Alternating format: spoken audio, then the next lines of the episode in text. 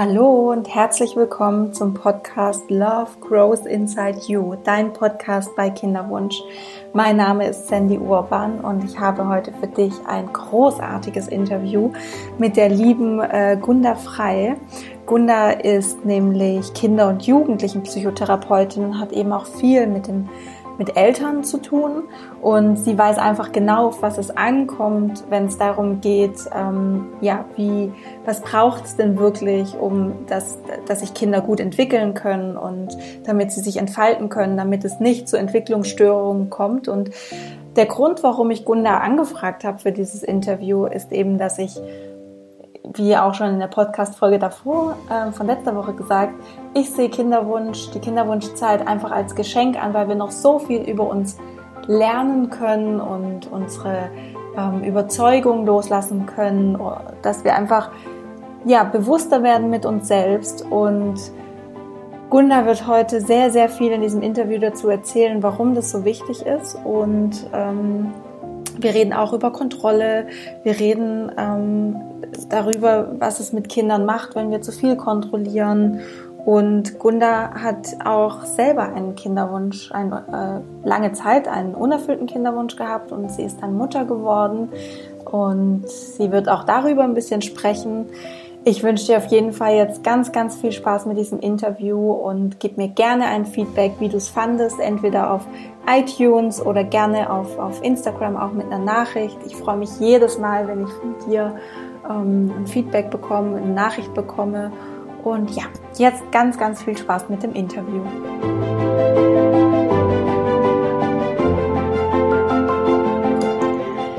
Hallo liebe Gunda, vielen Dank, dass du heute hier bist ähm, in dieser wundervollen Podcast-Folge äh, mit einem Interview mit dir. Ähm, ja, schön, dass du da bist. Danke für die Einladung. Ich freue mich auch sehr. Ja, sehr gerne. Ähm, ja, also möchtest du vielleicht mir und äh, den Frauen da draußen einfach mal ein bisschen erzählen, ähm, vielleicht auch Frauen, die dich noch gar nicht kennen, einfach was, was du so machst, was deine Arbeit ist, wer du bist? Uiuiui, wie lange darf der Podcast gehen? So lange wie du möchtest. Hau rein. Äh, ja, also ich werde dieses Jahr zarte 50 Jahre alt. Das heißt, ich habe den, die Halbzeit, hätte ich jetzt beinahe gesagt, meines Drangs erreicht und mein Herz schlägt schon seit meiner eigenen Jugend für Kinder und Jugendliche. Und ähm, habe schon immer mit Kindern und Jugendlichen gearbeitet und seit zehn Jahren, knapp zehn Jahren in eigener Praxis als Kinder- und Jugendlichen Psychotherapeutin und äh, bilde inzwischen auch aus. Traumatherapeuten und Traumapädagogen, habe ein Ausbildungsinstitut gegründet, weil ich festgestellt habe, dass zu wenige Menschen wissen, was Kinder eigentlich wirklich brauchen. Und auch in meiner Praxis merke ich so, ja, ich habe jetzt alles Handwerkszeug, Kinder gut zu reparieren, aber es kann ja irgendwie nicht das Sinn sein, dass wir Kinder reparieren, sondern der Sinn wäre doch schöner, wenn sie nicht kaputt gehen, um es mal so auszusagen, äh, auszudrücken. Und ähm, mein Leitspruch ist da so geworden, Kinderentwicklung, entwickeln Störungen, weil wir sie in der Entwicklung stören. Und daraus entsteht gerade so eine Bewegung, die nenne ich Bildungsevolution, dass es unfassbar viel zu tun gibt, ein neues Verständnis zu entwickeln, was unsere Kinder wirklich brauchen, wie, was wir tun müssen, damit wir ihnen das geben können und das am besten von Geburt an oder schon vorher ähm, sich damit auseinanderzusetzen. Deswegen finde ich das Podcast-Thema auch so ultra spannend. Ähm, ich weiß, ich habe als Mutter unfassbar viel falsch gemacht und musste immer wieder zurückrudern und revidieren und Neues erfinden. Und wenn sich mehr Mütter damit vorher auseinandersetzen, dann denke ich, wow, großartig, immer her damit. Ja, ja, das ist jetzt auch eine total schöne Überleitung genau zu dem Thema oder warum ich ähm, dich angefragt habe ähm, für, für eine Podcast-Folge, für ein Interview, weil ja, ich habe gerade so für mich ähm, intern so eine kleine äh, Offensive gestartet, so eine Become a Good Mom Offensive, ähm, weil ich weil ich nämlich der Meinung bin, so wie du es ja schon gesagt hast, ähm, ja, man kann diese Wartezeit oder diese Ruhephase vor dieser aufregenden Schwangerschaft und dann eben auch der Mutterschaft einfach optimal dafür nutzen, um sich ja, schöne, gewünschte, gebrauchte Eigenschaften anzueignen. Also so, du hast es vorhin auch schon gesagt, so was Kinder brauchen, ne? Mhm. um ähm, quasi sie in ihrer Entwicklung zu fördern und dass sie sich komplett entfalten können und dass wir sie nicht stören dabei. Und ähm, ja, also was sagst du dazu, zu dieser Offensive, zu diesem, wie siehst du das? Also ähm, macht es Sinn, dass sich ähm, Mütter vor ihrer Schwangerschaft schon damit beschäftigen? Also ich finde es großartig. Es wird ja immer mal wieder laut die Idee nach so einem Elternführerschein, was natürlich nicht umsetzbar ist. Ähm, aber die Idee an sich finde ich großartig und weiß aber noch nicht so genau, wenn ich ehrlich bin, wie umsetzbar das ist, weil nichts verändert dein Leben so sehr wie ein Kind. Das kann man mit nichts vergleichen und ich weiß nicht, wie gut man da tatsächlich drauf vorbereiten kann, weil es ist etwas, was nicht beschreibbar, nicht erklärbar, nicht also alle guten Ratschläge, die ich vorher bekommen habe und so, das war alles super, aber äh, wenn das Kind dann da ist, ist die Welt eine andere. Sie ist nicht mehr, wie sie war. Und es ist ein bisschen so, als ob man dem Blinden die Farben erklären wollen würde. Mhm. So, das ist der eine Teil, wo ich sage so, spannende Herausforderung, um es mal so auszudrücken. Und das andere ist, dass natürlich, ähm, das ist das, wo ja auch mein Thema hängt, zu sagen, wir Erwachsenen sind auch die, die unsere Kinder in der Entwicklung stören.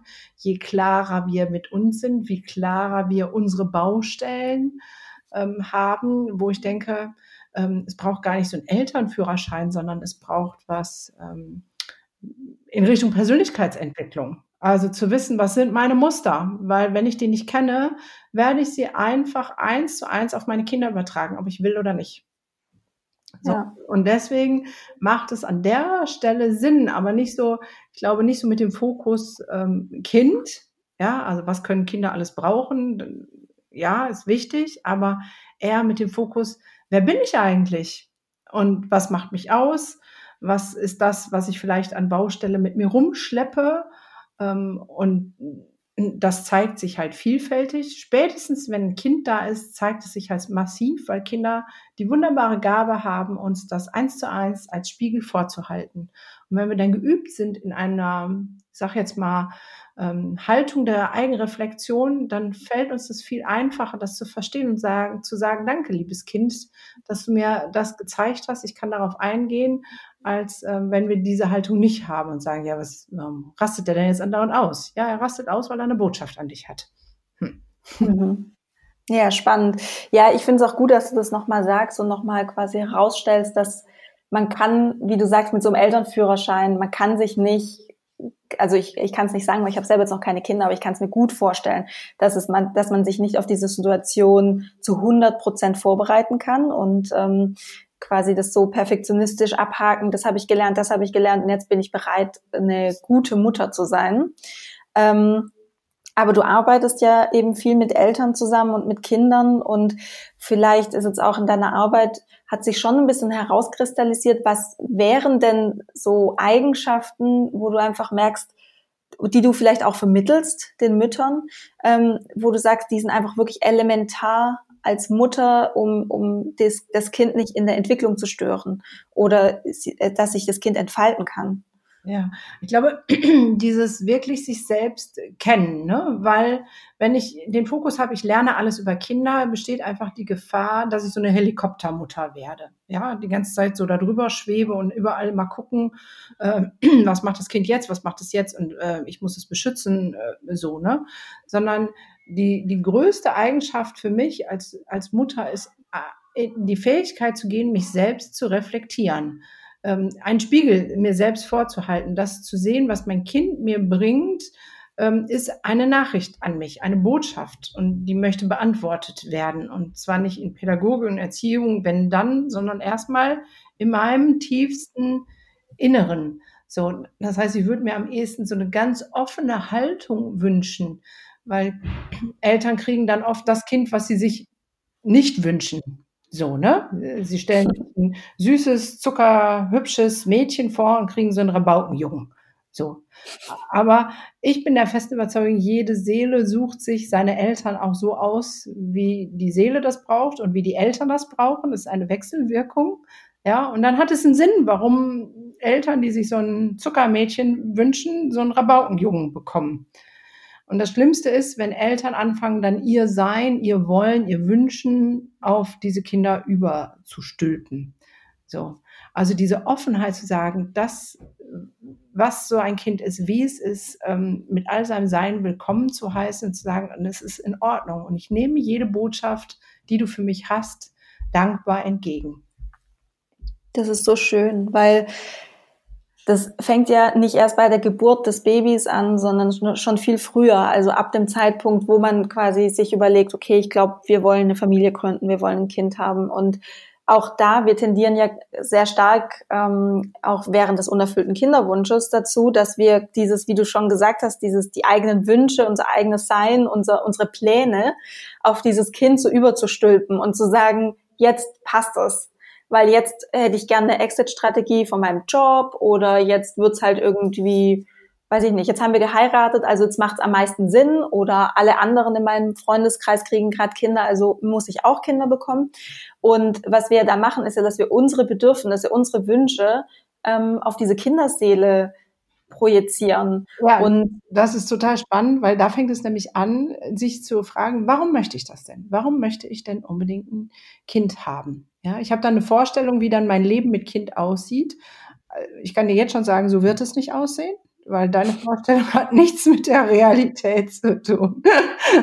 so, also es ist ein Erfahrungswert, der nicht nur mein Leben so, ne, sondern eigentlich das äh, von allen Eltern, die ich kenne. Ähm, aber das ist ja das. Ich kenne so viele, ähm, und da sind wir genau in dem Punkt, wo wir unsere Kinder in Entwicklung stören. Ähm, Kinder, die äh, gezeugt werden, der Wunsch da ist, nach dem Motto, ja, dann ist unsere äh, Beziehung, das ist unser Beziehungskit dann ist, sind wir als Paar erst äh, komplett, dann sind wir erst Familie. Dann hat dieses Kind von vornherein schon eine Bürde. Ja, es, bevor es gezeugt wurde, bekommt es eine Aufgabe, die viel zu groß ist. Kein Kind der Welt kann eine Beziehung kitten. Und ähm, wenn ihr euch als Paar nicht genug seid, dann wird das Kind irgendwann eine Bürde haben, das zu schwer ist. Ja, weil dann werden die sozusagen die, dieses ich, ich, ich muss mich komplett fühlen über das Kind ausgelebt. Dann hat auch das wieder die Funktion, etwas zu stopfen, wofür ein Kind nicht da ist. Dafür ist kein Kind der Welt da. Mhm. Und deswegen ähm, wäre das der erste Schritt, sich wirklich gut zu überlegen, warum überhaupt? Warum? Also ich selber ähm, weiß, äh, ich bin in so einem ganz christlichen Kreis groß geworden, wo klar war, ähm, also wenn du da nicht Mama bist, bist du nix. So. Und ich war da völlig drin und ich muss Mama werden. Das war so, ähm, ne, war völlig klar. Und ich bin ähm, drei Jahre nicht schwanger geworden und witzigerweise an dem Punkt, wo ich es dann abgehakt habe und gesagt habe, okay, dann soll es für mich vielleicht nicht sein, trotz dieser ähm, ja christlichen Kontext, wo das klar war, dass du ohne Kind fast nichts bist, ähm, da bin ich dann schwanger geworden. So, das ist ja ganz oft so, dass man das hört. Und ich glaube, dass das ganz viel damit zu tun hat, dass so eine Seele von vornherein sagt, nee, hör mal, die Aufgabe ist mir zu groß, das kannst du mal echt knicken, das mache ich nicht. So. Mhm. Und das an dem Punkt, wo man dann sagt, ja, okay, du, ich bin mit mir selbst genug, ich kann auch mein Leben anders gestalten, dass dann eine Seele sagt, ah, jetzt, jetzt bist du soweit, jetzt kann ich kommen. so. Faszinierend, ja. So, also ne, ja, klar, die, die Mediziner sagen das, ja, da ist der Stress weg und der Fokus weg und deswegen klappt es dann. Ich habe da so meine Vorstellung von, dass Seelen sich das aussuchen und sagen, nee, ich will kein Lückenfüller für irgendwas sein. Und an dem Punkt, wo man dann sagt, okay, ich brauche auch gar keinen Lückenfüller, dann sagt so eine Seele, ach, ja, guck mal, da könnte es jetzt gut sein. Ja, ja, und das hängt ja auch wieder damit zusammen, was du gesagt hast vorhin mit, ähm, dass gerade bevor man ein Kind hat, ist es sehr gut, sich mit persönlicher Weiterentwicklung zu beschäftigen und sich ein Leben ja auch aufzubauen, was so erfüllt schon ist, auch ohne Kind, ähm, dass man damit das Kind zu sich einlädt, ohne Druck, ohne Aufgabe, ohne diese Bürde. Ja, genau. Ähm, das wäre das Schönste. Ja, das wäre der Optimalzustand. Ja. Und ähm, jetzt, äh, du hast gesagt, du hast drei Jahre ähm, auf das Kind gewartet und hast dann irgendwann für dich ja losgelassen. Ja. Und kannst du uns da vielleicht noch mal an diesen Punkt mitnehmen? Das war wahrscheinlich nicht eines Morgens bist du aufgewacht und wusstest, nee, komm, äh, wir lassen es mit dem Kind, sondern das war wahrscheinlich auch ein Prozess, ne? Ja, es war fürchterlich zwischendurch. Wie gesagt, in diesem christlichen Kreis, da wurde man auch immer angeguckt, so nach dem Motto, jetzt bist du schon so und so lang verheiratet, bist noch nicht schwanger bist du morgens sonntags in die Kirche gekommen dann ähm, gab es Frauen, die haben dann auch auf den Bauch gefühlt und sagen, ist es jetzt soweit? Also es war, ähm, wow. ich, ich habe überall nur ähm, Schwangere und kleine Babys gesehen, ne? da wo der Fokus ist, dahin geht alle Aufmerksamkeit oder so, wie heißt das so schön? Und ich dachte, ja. die ganze Welt besteht nur aus Schwangeren und Neugeborenen und ich habe unendlich ähm, gelitten in dieser Zeit. Und es war ein Prozess, sich dahin zu entwickeln, äh, zu sagen, okay, dann ist es für mich vielleicht nicht bestimmt oder jetzt nicht bestimmt, ich muss es loslassen, habe dann auch ganz bewusst ein Studium angefangen ähm, und habe mich da reingestürzt und ähm, habe dann noch einen erlebnispädagogischen Zusatz Studiengang äh, gemacht, so mit Klettern und Wände hoch und vom Feuerwehrturm abseilen, also so richtig Abenteuer. Und dann bin ich schwanger geworden. Da habe ich gedacht, super, das passt ja jetzt volle Kanne. ja, also das war wirklich ein, ähm, ein Prozess, weil der Druck von außen auch da war, dem Druck, den ich mir selber gemacht habe. Und ich glaube, das war der erste Schritt für mich, ähm, den Druck loszulassen und zu sagen, okay, jetzt fängt auch das Leben an, nicht mehr lebenswert zu sein, wenn man dann nur nach dem Zyklus lebt, nur äh, nach äh, das, das ist, das macht keinen Spaß mehr. Dann macht der Sex auch keinen Spaß mehr. also, ja. mal wie es ist. So, ne? Das wird alles zu Farce. Und da habe ich gedacht, nee, das ähm, ist es nicht wert. Ja. Ja, das ist, glaube ich, auch was, was viele Frauen auch wissen. Also sie haben, sie verstehen, was du sagst, aber sie fühlen es nicht. ähm, wie, was würdest du den Frauen, also hast du es einfach, hast du es einfach gelassen? Also hast du zum Beispiel deinen Zyklus einfach dann nicht mehr getrackt oder, weil da, da sind ja so viele Gedanken und Ängste, die da wahrscheinlich auch hochkommen. Ähm, wie, wie hast du das geschafft für dich loszulassen?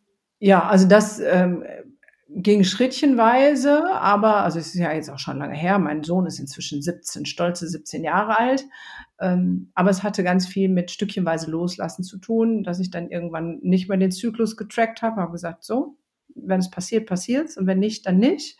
Und mich dann halt auch ähm, bewusst wie das Studium entschieden habe, also äh, etwas, was auch Zeit kostet, wo jetzt irgendwie klar war, Baby ist eigentlich uncool. Also ich habe das Studium tatsächlich ähm, mit äh, Baby dann noch fertig gemacht. Ich habe meine Bachelor, äh, meine Abschlussarbeit geschrieben mit einem ähm, Säugekind sozusagen und bin auch noch mit Säugekind ähm, zur Uni gegangen. Ähm, wow. Das äh, ja, war dann eine Herausforderung anderer, anderer Art.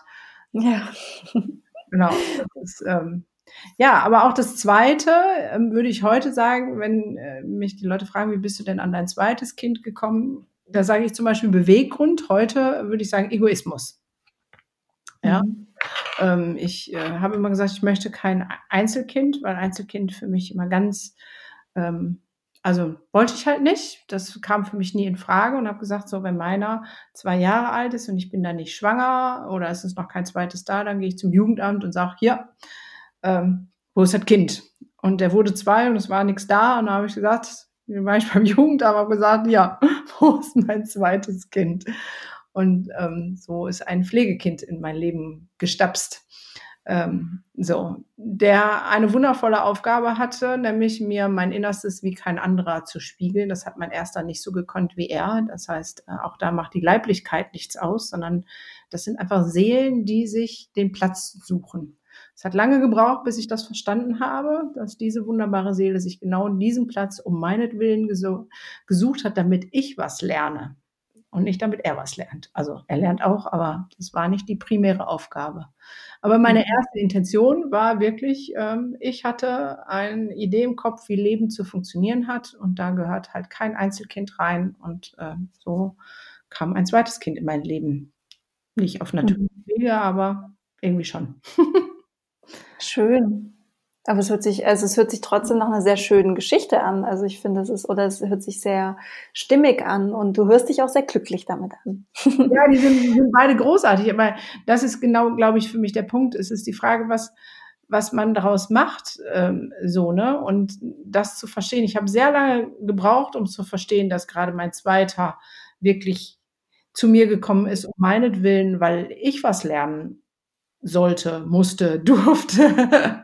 so, ähm, und das ist, glaube ich, das, was ich mir von Elternschaft, von Müttern wünschen, dass sie diese Offenheit sagen, ich lasse eigentlich eine Seele in meinem Leben, die mir was beibringt. Weil entwickeln tun die sich von alleine. Das, die haben alles, was sie brauchen, um alles zu lernen, was sie brauchen. Ähm, wir sind die, die viel verkorkster sind. Und ähm, Kinder haben eine wunderbare Art und Weise, wenn wir es zulassen, uns in unserem Innersten auf eine Art und Weise zu bereichern und zu erhellen, wie es anders kaum möglich ist. Wow, so schön. Also wirklich schön. Aber natürlich auch ähm, herausfordernd. Ähm, ja. Wenn du sagst, ja. ähm, wenn, wenn du sagst, ähm, dass, dass die Kinder ähm, uns aufzeigen, was wir noch lernen dürfen.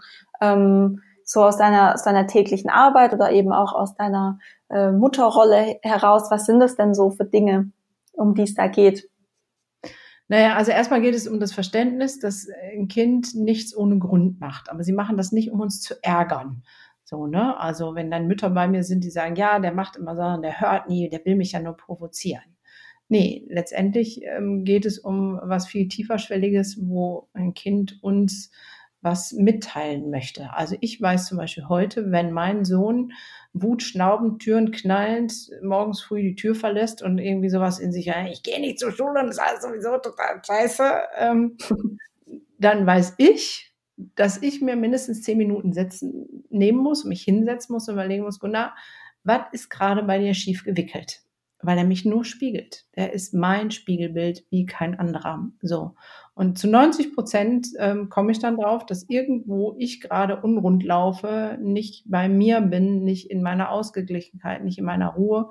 Ich habe ihm das nur transportiert und er spiegelt es mir zurück. So.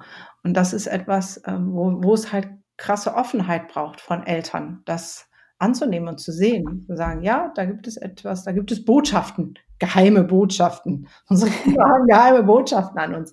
So.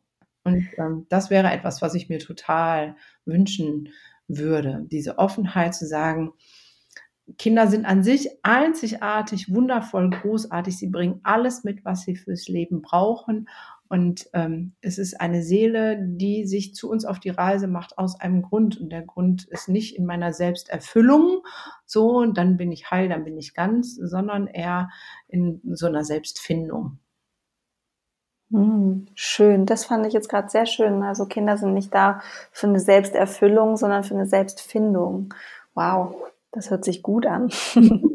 ja, also habe ich lange gebraucht, um hinzukommen. Ne? Das ist jetzt ja. auch nicht so, dass ich so, ähm, heute würde ich vieles von vornherein ganz anders machen. Ähm, ich weiß, die Laura Marlina Seiler, die ist ja jetzt ähm, seit einem Jahr Mutter, weiß nicht, ob du die kennst. Ähm, mhm. Die hat ja gesagt, sie wollte unbedingt erleuchtet sein, bevor sie Mutter wird. So. Und da denke ich, ja, da ist was, was Cooles dran. Ich war mit Sicherheit nicht erleuchtet, als ich Mutter war, geworden bin, ähm, so, aber es äh, kann auch auf dem Weg dahin passieren. Mhm. Ja, was siehst du denn für Vorteile, wenn ähm, Mütter, ich benutzen wir einfach dieses Wort erleuchtet, was auch immer das bedeuten mag. aber was für Vorteile siehst du denn darin, wenn ähm, Mütter schon erleuchtet sind, bevor sie schwanger werden? ja, dieses Anerkennen dieser Einzigartigkeit des neuen Lebens. So, also ähm, für mich ist das, ähm, wir leben einfach in einem Land, jetzt gerade in Deutschland, wo alles ähm, ja, Regeln hat, eingenordet ist und ähm, in festen Strukturen und Erwartungen und ähm, ja, Denkweisen festhängt. Und ich bin der festen Überzeugung, wenn man ne, erleuchtet als Mutter äh, sozusagen vor Muttersein erleuchtet ist, also wirklich erleuchtet heißt da für mich auch ähm, sozusagen ganz bei sich sein, zu wissen, das ist eine Seele, ja, es ist nicht ein Körper. Es ist auch nicht mein Fleisch und Blut. Ja, also das ist mir zum Beispiel, das glaube ich auch, dass es ein ganz großer Vorteil ist. Wie viel Schaden kaputt geht, äh, Schwierigkeiten gibt es immer da. Das heißt, das ist meins. Ja, mhm. Ähm, wenn ich sehe, dass mein nicht leiblicher Sohn mir mehr Spiegel ist als mein leiblicher, ja, es geht überhaupt nicht darum, dass es mein Fleisch und Blut ist. Es ist eine Seele. Ja, und dieses Meins, das macht so viel kaputt. Ähm, es, es, gibt so viel fremd untergebrachte Kinder, die leiden darunter, weil das in unserer Gesellschaft ja auch sowas ganz Schräges ist. Adoptivkinder, so man kann überhaupt gar nicht offen darüber kommunizieren, die in einer Natürlichkeit dann groß werden lassen, weil es schon direkt einen fetten Stempel, Stempel auf die Stirn gibt. So, und ich glaube, das ist ein großer Vorteil, weil jemand, der ganz bei sich ist und sagt, ja, ich bin, bestehe aus Körper, Geist und Seele und erkenne meine Seele selber an, die auf der Reise und Entwicklung ist, ähm, hat ein anderes Verständnis, nämlich davon, dass ein Kind eine neue Seele ist oder eine wiedergeborene Seele, je nachdem, wie man das jetzt gerade glaubt. Aber es gilt darum, diese Seele zu begleiten und ihr den Freiraum zu geben, sich zu entfalten und sich in all seiner Schönheit zu zeigen. Und das ist für mich schon ein ganz großer Unterschied. Mhm. Ja, das ist auch, das ist alles so schön, was du sagst. Ich höre dir so gerne zu. Ich mag auch deine Wortwahl so gerne. Also das ist wirklich, oh, ich bin ganz beseelt. Ähm, ja, also äh, in deinen in deinen Gesprächen, ähm, die du hast oder in deinen sagst du Therapien oder Coachings dazu? Ja, ich bin ja Psychotherapeutin. Es sind Therapien. Therapien. genau, okay. Dann äh, und also wahrscheinlich in deinen Therapien äh, wirst du auch häufiger mit dem Thema Kontrolle konfrontiert. Also, weil wir leben ja in einer Gesellschaft, ähm, wie du ja gerade auch schon angedeutet hast, da geht es eben viel um Kontrollieren und um Planen, um alles soll perfekt sein. Ähm, und das verinnerlichen wir natürlich. Und ja, also wie, wie gut würdest du sagen, kann man als Mutter mit seinen Kindern so planen und wie gut sind ähm, Kind oder Situationen mit Kind kontrollierbar? Ähm, gar nicht. okay, danke. genau. Ähm, also ich weiß noch, als mein Sohn geboren war, und dann hatte ich ihn zu Hause und dann kam mein Mann damals nach Hause und sagte, ach, der schläft ja noch, dann gehe ich eben zum Aldi einkaufen. Ich war unfassbar wütend, neidisch, eifersüchtig. Ich habe gesagt, der kannst du mir jetzt nicht antun. Ich sitze den ganzen Tag hier, aber der ist ja nicht wach. Du musst den ja dann erst stillen. Ich sage, ja genau, ich sitze hier den ganzen Tag nur und warte, dass das Kind wach wird zum Stillen. Ich kam mir vor wie so eine Melkmaschine. Ähm, und diese, diese Zeiteingrenzung, ja, zu sagen, mein Leben wird jetzt von diesem Kind bestimmt, das hat mich am Anfang unfassbar viel gekostet. Ich weiß, jeder tickt da anders. Es gibt andere Mütter, die gehen da drin auf und finden das großartig. Äh, für mich war das ähm, schwierig. Ähm, und von daher gibt es von bis. Ne? Ich habe dann trotzdem ihn äh, sozusagen, also er konnte nicht am Anfang gestillt werden. Ich habe ihm das mühsam noch beigebracht und habe dann auf der anderen Seite auch gesagt, ja, er kontrolliert meine Zeittaktung, aber er kontrolliert nicht mein Leben und ich habe ihn dann ja mitgenommen in die Uni. Das heißt, es ist auch alles mit Kind möglich, aber halt nur anders. Es ist nicht mehr so, wie es vorher war. So. Ähm, und trotzdem ist dieses Kontrollbedürfnis bei vielen da, es macht halt auch an der Stelle echt viel kaputt. Also ich könnte jetzt von, von Müttern erzählen, die ihr Kind ähm, auf den Schulhof in die Klasse mitbegleiten in der Grundschule, weil sie selber als Kind äh, gemobbt worden und dann sagen, ich will das alles kontrollieren, damit meinem Kind es nicht passiert, ohne dann zu realisieren, dass sie genau damit das provozieren weil mhm. äh, dann gehänselt wird mit der dem Kind, der ja ohne Mama gar nichts kann, ähm, so, da fehlt, gibt's ganz viel ähm, blinde, blinde Flecke und es gibt auch ganz dramatische Geschichten von ach, ja, ähm, erste Kind geboren, direkt ins Krankenhaus, Verdacht auf Herzfehler, das heißt, die Mutter sowieso unsicher, konnte sich nicht so kümmern. Zweite Kind ähm, Gendefekt ähm, ist schon im Mutterleib verstorben, große Depressionen, daraufhin der Mutter, dann dritte Kind während der Schwangerschaft Fuß gebrochen, wieder für den ersten nicht da sein, dann kommt das dritte Kind endlich also auf die Welt, alles heile, alles gesund, alles dran, ganzer Fokus auf dieses Kind, auf diesem Kind Und der erste fühlt sich immer benachteiligt und immer nicht gesehen.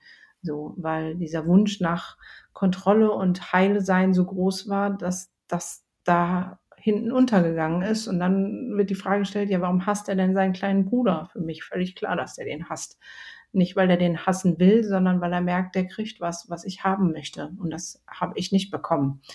Und es waren die Umstände, die dazu geführt haben, aber da brauchst du einfach ganz viel Offenheit, Feingefühl, Weitsicht, um das zu verstehen, was da für Gruseligkeiten daraus entstehen können, wenn wir das Kontrollbedürfnis haben. Ja, ja, da greift ja eigentlich auch wieder das, was du vorhin gesagt hast, mit, dass es einfach wichtig ist, sich selbst gut zu kennen, so die eigenen Anteile gut zu kennen, was sind so meine Überzeugungen, ähm, eben auch, wie du gesagt hast, mit dem, mit dem Hän, also Hänseln oder ähm, Mobbing ja. von früher, dass man das quasi einfach eins zu eins an seine Kinder dann so weitergibt und ähm, dass man sich da einfach, ja, vielleicht auch Hilfe holt, äh, um dass quasi jemand das von außen mal so spiegelt, ähm, sei es jetzt schon, wenn das Kind da ist oder eben noch, noch ohne.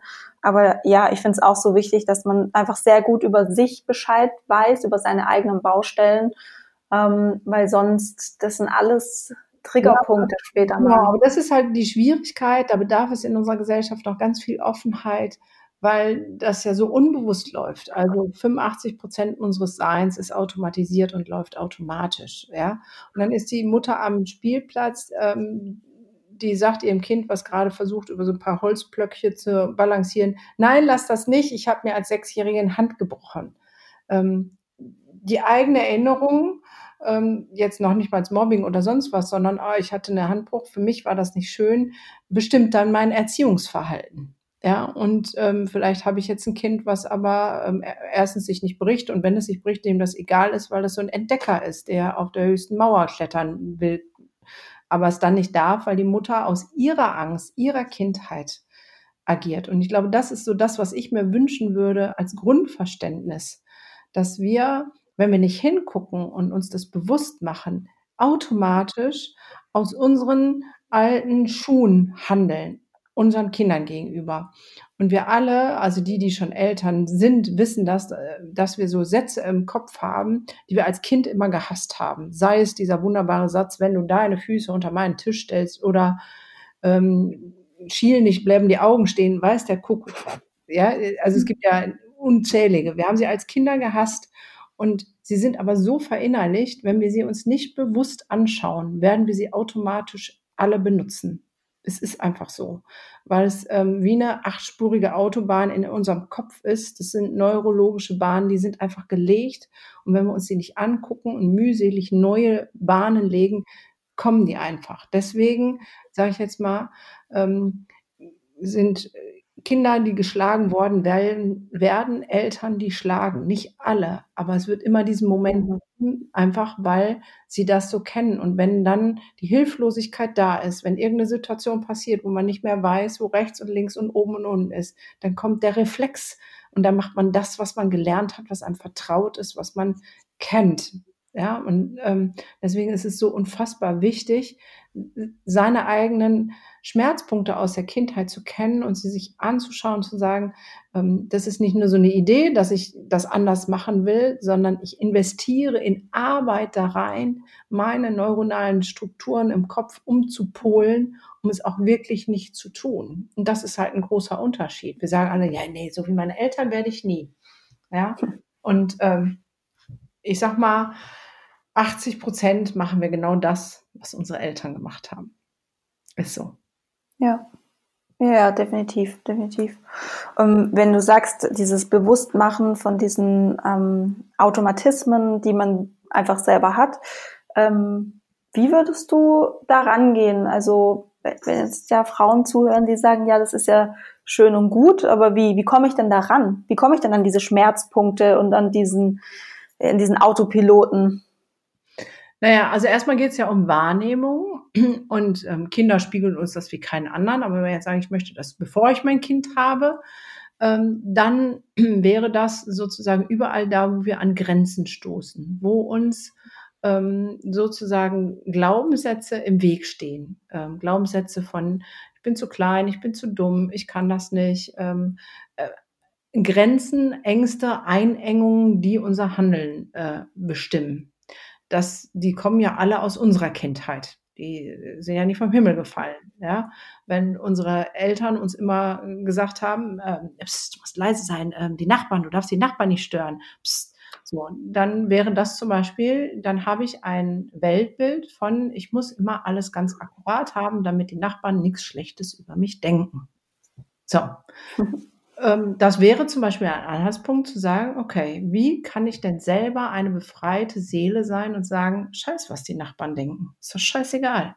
Ja, weil spätestens, wenn ich ein Kind habe, was über die Stränge schlägt, weil ich genau das Kind kriege, was meine Baustellen mir sowieso aufzeigt, habe ich eins, was ähm, durchs Haus tobt und Schreianfälle kriegt. Und das Schlimmste, was du dann machen könntest, wäre genau, dann machst du nämlich genau das Gleiche, was gesagt, nee, du musst jetzt leise sein, du darfst jetzt nicht schreien, du darfst jetzt nicht wütend sein, weil was, was sollen die Nachbarn denken? Mhm. So.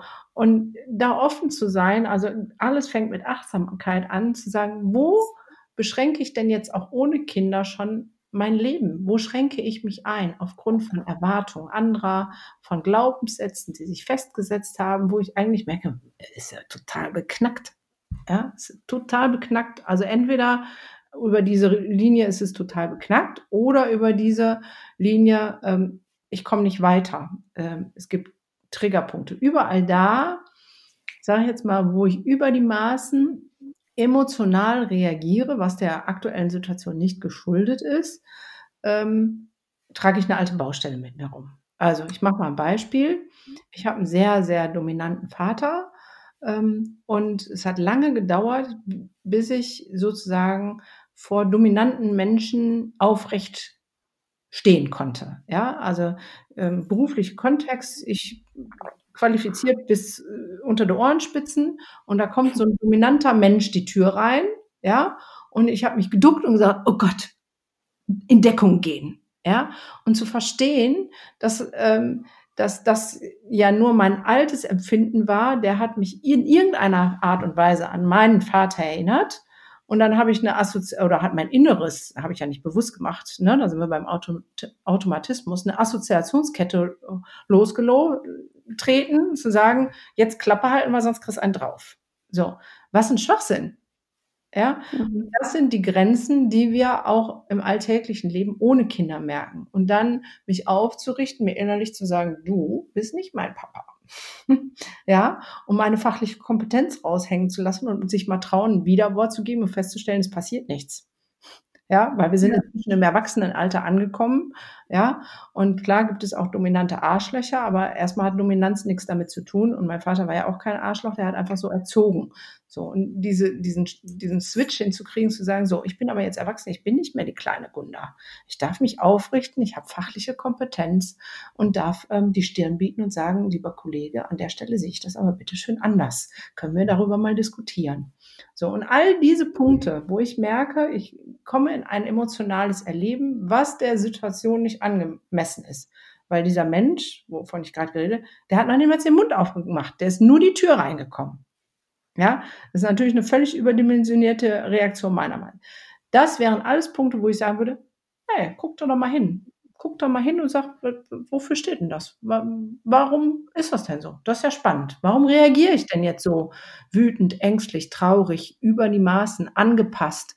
Warum bin ich ähm, im Funktionsmuster, gerade Eltern oder Mütter erlebe ich so viel im Funktionieren müssen. Wir müssen ja funktionieren. Ja, eine Mutter muss schon viel funktionieren, also Auszeit, krank sein, tralala, das gibt's alles nicht mehr, wenn du Mutter bist. Das ist äh, zu den Akten gelegt. Aber wenn ich mich übers Funktionieren definiere, mhm. dann wird schwierig. Und das merke ich schon vor Kindern. Ne? Mhm wenn ich merke, ich bin nur mehr wert, wenn ich in jedem Verein mitmache, wenn ich überall immer für alle da sein, dann merke ich, okay, hier habe ich ein Muster des Funktionieren müssens. Ja, um das da hinzukommen und zu sagen, na, das ist ja schön, dass du dich zeigst, dann lass uns mal hingucken, was möchtest du mir sagen? Ja, ich glaube tatsächlich, dieses Funktionieren müssen haben auch sehr viele Frauen mit einem noch unerfüllten Kinderwunsch, ähm, weil in dem Moment, wo wir nicht einfach so schwanger werden, funktionieren wir ja nicht mehr. Und das ist auch häufig eben der Punkt, wo viele Frauen so ja äh, verzweifeln und ähm, ganz außer sich werden, weil sie damit nicht umgehen können, weil davor konnten sie mal alles kontrollieren und es war alles planbar und sie haben immer funktioniert und auf einmal funktioniert es nicht mehr. Und ähm, ja, das ist äh, ja, das ist sehr, sehr spannend. Ähm, so gibt ja auch viele äh, Schwangerschaften, die sich nicht einstellen wegen dieser Endometriose oder wie das Zeugs da mhm. heißt. Ähm, ja. So und dann einfach mal zu gucken, es wäre auch eine spannende Baustelle. Ähm, also kommen wir mal sehr weit vom Feld ab, aber für mich gehört es inzwischen dazu, zu gucken, wie ernähre ich mich denn und was hat das denn für Auswirkungen auf meinem Körper und welche Form von Stress mute ich meinem Körper zu, dass sowas überhaupt wuchern kann. Ähm, also ja. wenn, wenn mein Körper nicht so funktioniert, um das zu tun, was er tut, nämlich unser Selbsterhaltungstrieb ist so, dass wir auf jeden Fall Babys bekommen, weil ähm, sonst stirbt unsere Rasse aus. Und wenn das dann nicht funktioniert, auch das wird einen Grund haben. Also auch da geht es ja nicht in mehr Activity, mehr Hormone, mehr, mehr, mehr, mehr, mehr Zyklus tracken, mehr dieses, mehr jenes, sondern zu gucken, okay, mein Körper sagt mir gerade nie, noch nicht. Warum denn nicht? Ja, das also, Ne? Ja. Eine spannende Frage. Ja, warum denn nicht? Mal mutig zu sein, zu sagen, okay, mutig mir zu viel zu, habe ich zu viel Stress? Okay, habe ich noch eine Baustelle, die ich aufräumen muss? Ernähre ich mich so, dass solche Wucherungen möglich sind? Ähm, ich bin frisch Vegetarierin, halb Veganer, also noch nicht so lange, weil diese Erkenntnis, was Fleisch mit uns macht, mich so von den Socken gehauen hat, dass ich gedacht habe, ich kann kein Fleisch mehr essen. Es geht einfach nicht mehr. Es macht unseren Körper nämlich kaputt. So, ähm, ja. Aber wie gesagt, das würde jetzt zu weit führen, wenn wir das fast auch noch aufmachen, weil einfach dieses Signal zu verstehen, okay, äh, mein Körper gibt mir eine Botschaft. Bin ich bereit zuzuhören? Ja. Ja, genau. Und ähm, da eben einfach versuchen, lösungsorientiert zu denken und nicht so problembehaftet und drauf sitzen zu bleiben, okay, ich habe halt Endometriose, ähm, sondern zu schauen, okay, was für Lösungen gibt es für mich? Und ähm, ich bin auch der Überzeugung, dass es für jede Frau eine andere Lösung gibt. Also es gibt Frauen, für die ist es total hilfreich, zu einem zu einer schamanischen Sitzung zu gehen. Für andere Frauen ist es hilfreich, sich wirklich, wie du sagst, sich exakt mal die, die Ernährung anzuschauen, ähm, entzündungshemmende ähm, Lebensmittel zu sich zu nehmen. Braucht es mehr Sport? Braucht ich glaube auch wirklich, es gibt Frauen, für die, für die braucht es einfach eine Hormonbehandlung, weil es einfach ihr individueller Weg ist, um schwanger zu werden. Ähm, aber da, wie du auch schon gesagt hast, in sich reinhören, bei sich sein und intuitiv schauen, was ist meine Lösung des Problems. Ja. ja, und äh, für mich, also ich, da sind wir ganz nah dran an Kindererziehung, äh, auch und dem Leben mit Kindern. Für mich wäre, glaube ich, der größte Wunsch, wenn wir nicht auf die Symptome gucken, sondern auf die Ursache. Also, ne, Symptom ist Endometriose oder es ist irgendein Hormon nicht genug da. Das kann man einfach auffüllen. So. Aber es wäre ja viel spannender, auf die Ursache zu gucken. Warum klappt es nicht. So ähm, und nicht nur in Form von irgendwelchen Wucherungen, sondern äh, wieder auch vielleicht auf dieser Seelenebene äh, nach dem Motto alles hat einen Grund. Weil später in der in dem Leben mit Kindern ist es auch immer so. Ich kann auf die Symptome gucken. Ich habe also mein Pflegesohn ist ein war ein hochauffälliges Kind ähm, mit ADHS-Diagnose und allem Schnick und Schnack. Ich kann die ganze Zeit auf die Symptome gucken, was er alles nicht kann und was alles nicht läuft und im Vergleich und so oder auf die Ursache. Was ist denn eigentlich der Grund für sein Verhalten? Und ich glaube, dass alles seinen Grund hat. Und wenn man da dran ist, dann kann man den Grund auflösen und wie man den dann auflöst. Ob mit Schamanenbehandlungen, whatever, ja, mhm. das glaube ich ist wieder für jeden ähm, was anderes. Aber wenn du den Grund weißt, ähm, dann ähm, glaube ich, ist es viel einfacher, das Ding zu lösen. Ja. Ja, denke ich auch. Nur es braucht manchmal einfach ein bisschen Zeit, bis man wirklich am am Grund angekommen ist. Naja, und viel Offenheit und Mut hinzugucken, ne? Das oh, ist ja, äh, ne? Das äh, ist merke merk ich so, dass, dass wo die Eltern am meisten haken, die bei mir in der Praxis dann sind, den Mut, da hinzuschauen und zu sagen, oh, es hat ja was mit mir zu tun. Ähm, der ist nicht immer so gegeben, sagen wir es mal so. Ja, das ist eigentlich verrückt, ne? Dass, ähm, dass es bei Eltern, hm, also so habe ich es eben auch so im Bekanntenkreis gesehen, ähm, es wird nicht so drauf geguckt, was, was habe ich dazu beigetragen, sondern ja. es ist mehr so, das Kind hat sich so entwickelt. Ja. Auf einmal. Ganz von alleine. Sie, äh, ja. ja. ja, klar, macht es ja auch von alleine. Ähm, so, aber dass das in einer Wechselbeziehung steht, hm, ja, das ist, äh, ja. bedarf noch viel äh, Aufklärungsarbeit, Bewusstseinsmachung. Äh, so, von daher finde ich das großartig, dass du so einen Podcast machst, äh, wo auch die Seite wieder beleuchtet wird. Finde ich echt super. Ja, danke. Ja, ich, äh, mir ist es immer ein Anliegen, einfach verschiedene Perspektiven zu eröffnen. Und eine Perspektive ist eben, wie ist es denn, wenn ich dann Mutter bin? Und oder was muss ich mir davor noch anschauen? Und ähm, genau. Äh, ja, was ich nämlich vorhin auch so spannend fand, ist, du hast auch gesagt, dass, dass man dass sich das eigene Verhältnis zu den Eltern ähm, anschauen sollte und auch muss. Und ich, ich sage das auch gerne in meinen Podcasts, dass ähm, dass gerade wenn man unerfüllten Kinderwunsch hat, ist es umso wichtiger, sich das Verhältnis auch nochmal zur Mutter anzuschauen. Ähm, Gibt es da vielleicht irgendwelche Blockaden, die da äh, unterbewusst eben einfach wirken? Ja, wie stelle ich mir denn, wie, wie ist denn meine Definition von Muttersein? Vielleicht ist die Definition für mich so unattraktiv, dass ich da innerlich vielleicht einfach eine Blockade habe, das ähm, selber zu leben. Ja, genau. Ja. Und ähm, jetzt, ich muss noch mal ganz kurz zurückkommen zu dem Thema Kontrolle. Ähm, wenn du jetzt ähm, eine Mutter hast, was ja vielleicht schon mal vorkommt äh, in der, bei dir in der Therapiesitzung, ähm, wo du einfach merkst, diese Mutter hat einfach einen, einen zu sehr oder zu starken Drang zu kontrollieren, ihr Kind zu kontrollieren. Was, was gibst du der Mutter an die Hand für, für einen Ratschlag, für einen Tipp, ähm, was die machen kann? Naja, also äh, erstmal geht es auch da wieder um Bewusstmachung, so, ne? Also ich bin schon sehr direktiv in meinen Therapien. Ich setze die erstmal auf den Pott und ähm, sag ihr, was das für ihr Kind für Auswirkungen hat. So, und dann gibt's ähm, ja dann genau das Gleiche, was jetzt äh, im Prinzip das ganze Gespräch schon so offensichtlich wurde, zu sagen, okay, ähm, jetzt gucken Sie doch mal bitte hin, warum möchten Sie denn so stark kontrollieren? Eigentlich geht es ja gerade um Ihre Sicherheit. Es geht nicht um das Kind, ähm, sondern es geht um Ihren Verlust, Ihre Angst, Ihre Sicherheitsbedürfnis, was an der Stelle steht.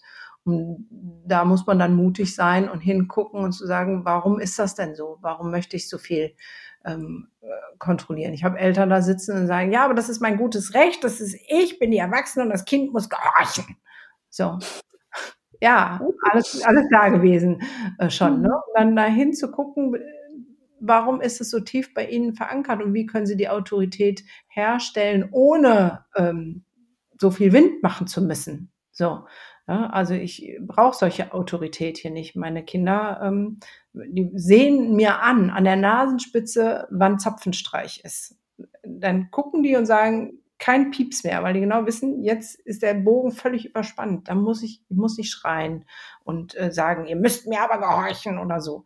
Und da steht ja was hinter. Wenn ich mutig bin, dann schaue ich dahin. Das heißt, ich versuche immer sozusagen erst den Spagat hinzukriegen, zu sagen, guck mal, das bedeutet das für das Kind. Wenn sie so viel kontrollieren, dann ist einfach der Entwicklungsfreiraum sehr gering und sie muten ihrem Kind etwas zu, was es nicht erfüllen, nicht leisten, nicht halten kann. Und daraus entstehen auch Auffälligkeiten. Es muss Krawall machen, weil sie so einen engen Käfig um ihr Kind gebaut haben, dass es nicht anders kann, als die Ellenbogen ausfahren. So, und jetzt gucken Sie mal bei sich selbst, warum brauchen Sie das und was brauchen Sie, damit Sie loslassen können? So, ne? Das mhm. ist halt immer die Frage, was, was die Mütter brauchen. Ähm, was das angeht, finde ich unser Therapiekonzept äh, auch eher hm, fragwürdig, hätte ich jetzt beinahe gesagt, weil es ist immer sehr kindzentriert. Ähm, es gibt Bezugspersonen, äh, aber halt äh, viel, viel, viel weniger. Und meines Erachtens müssen das gerade bei kleinen Kindern mindestens ähm, ausgewogen sein.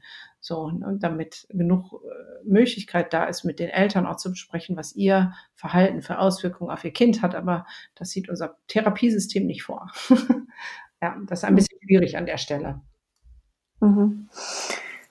Und ähm, wenn du jetzt sagst, äh, was braucht denn die Mutter? äh, das hat mich jetzt gerade nochmal auf den Gedankengang gebracht, weil ich habe äh, bei dir auf deinem Instagram-Account auch mal eine Story dazu gesehen. Ähm, sich selber auch eine gute Mutter sein, sich für sich selber sorgen. Was was bedeutet das für dich und ja, wie wie lebst du das für dich selbst? Also für mich selber sorgen jeder ist da anders. Ähm, zum Beispiel, als ähm, ich dann meine beiden Söhne hatte, also ich habe ja das Studium fertig gemacht ähm, mit dem Sohn, dann kam der zweite, dann war ich sozusagen Mutterzeit.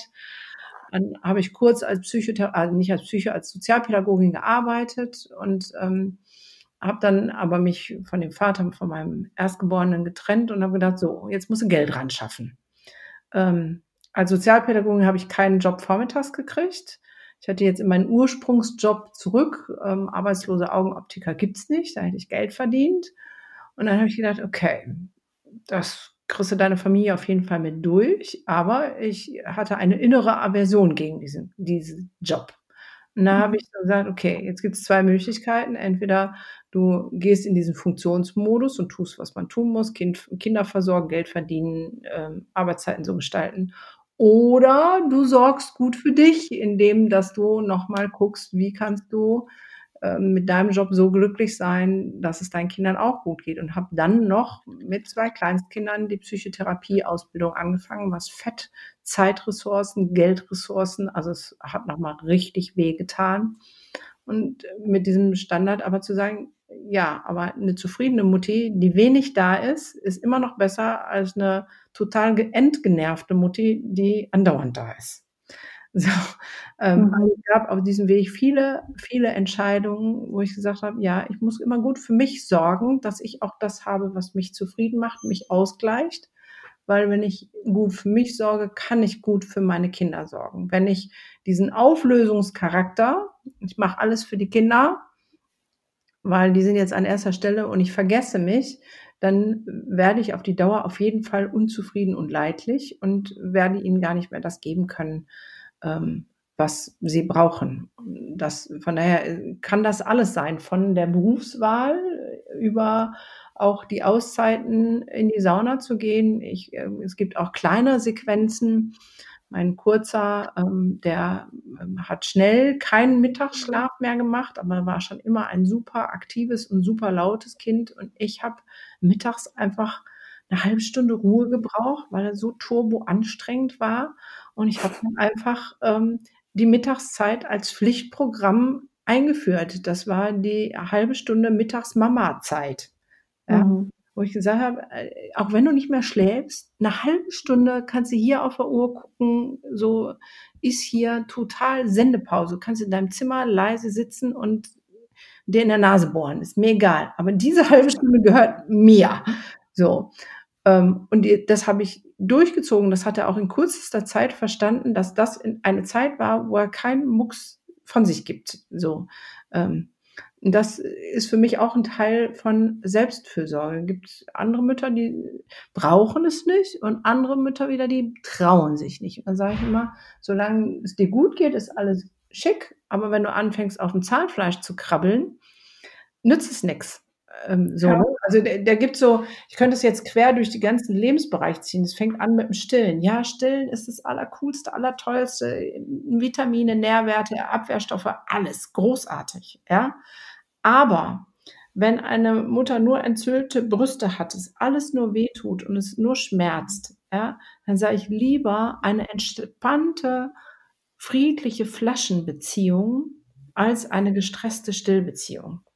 Ja, mhm. auch da ist meine Selbstfürsorge für mich zu gucken, was brauche ich, damit es mir gut geht. Und wenn ich merke, schon allein beim Gedanken an Stillen laufen mir die Tränen vor Schmerz runter, alles schon gesehen, ja, und die Mütter ziehen das trotzdem durch, dann glaube ich nicht, dass die Kinder damit wirklich so viel Tolles verbinden. Mhm. Weil die nehmen die Emotionalität mehr auf, als die nicht oder vorhandenen Vitamine über die Millomilch oder Muttermilch. So. Ja. Das, ja. So, das, das ist, glaube ich, für mich immer so die Balance herzustellen.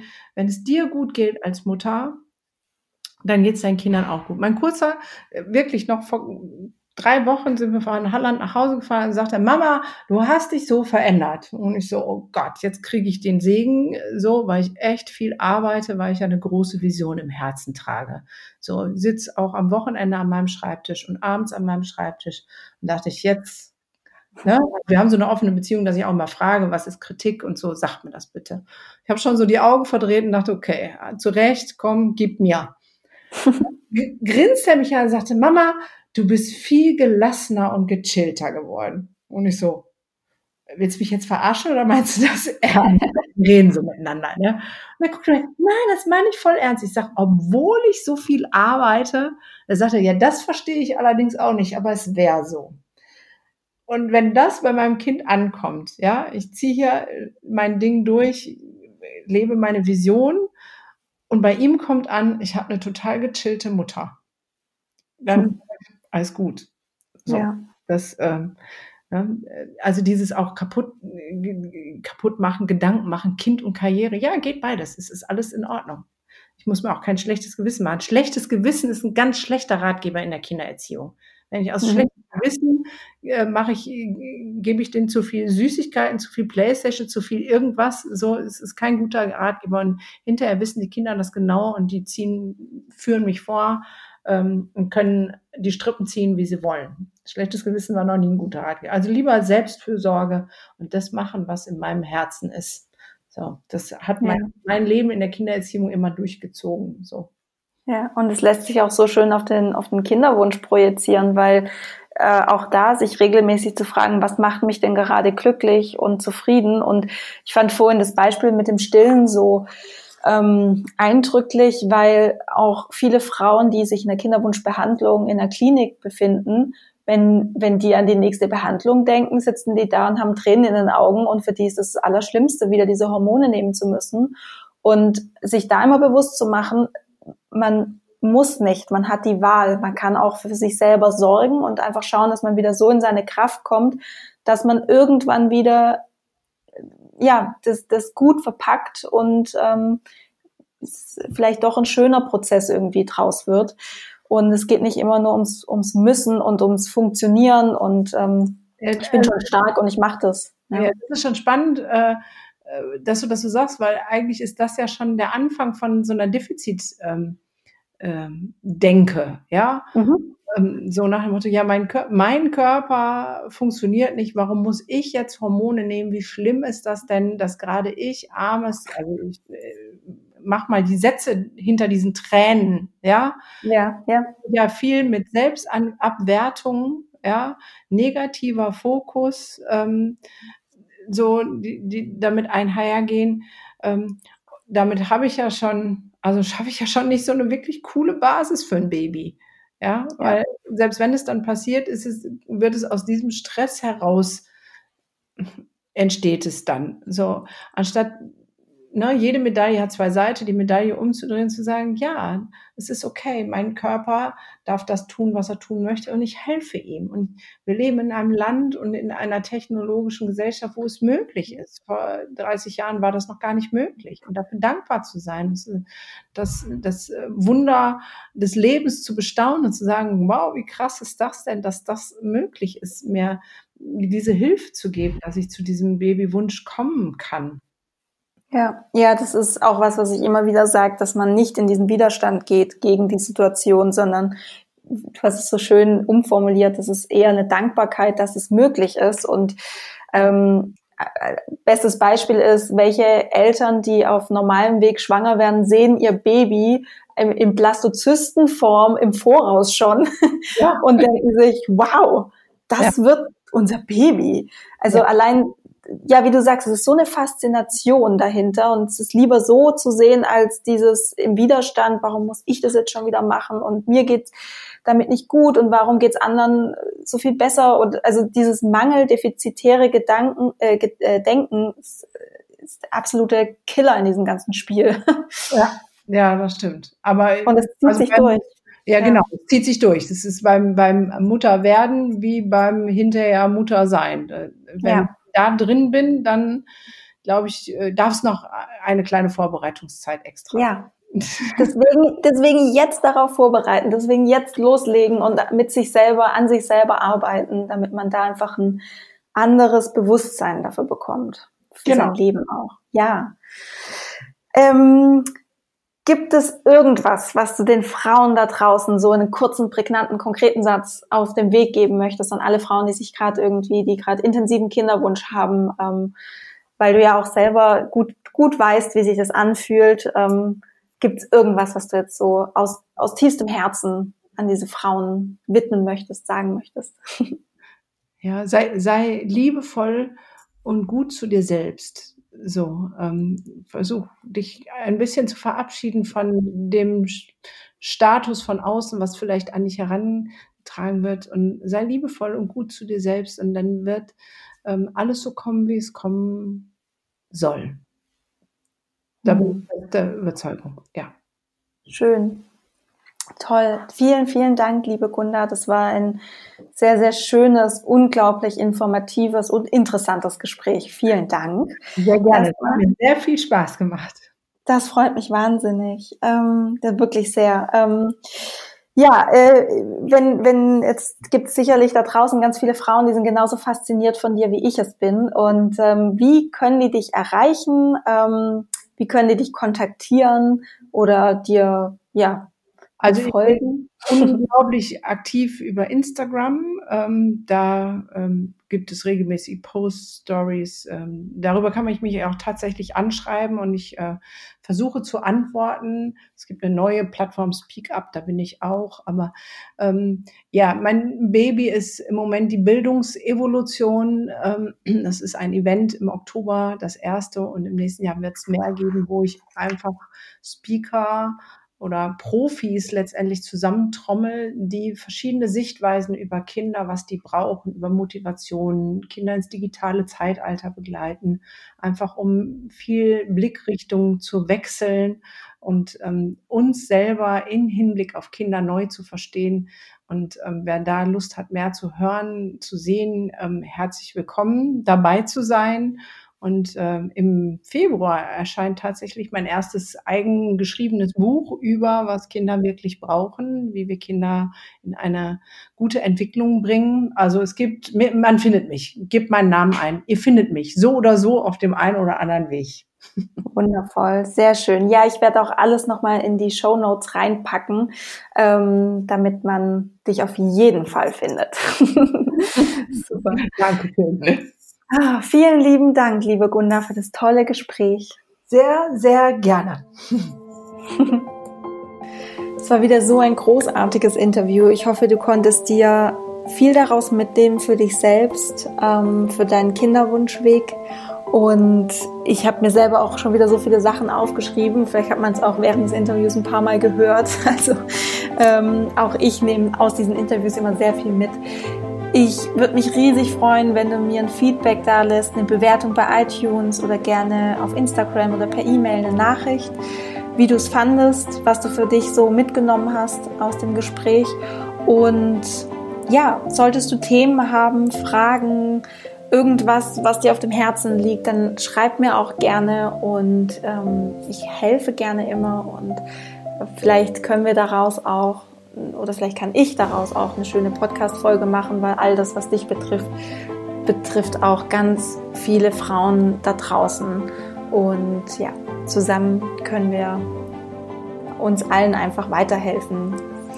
Ich wünsche dir jetzt noch einen wunder wunderschönen Tag, einen schönen Abend oder eine gute Nacht, je nachdem, wie viel Uhr es gerade ist, wo du bist. Egal. Ähm, ich wünsche dir alles Gute, alles Liebe und denk dran, Love grows inside you. Deine Sandy.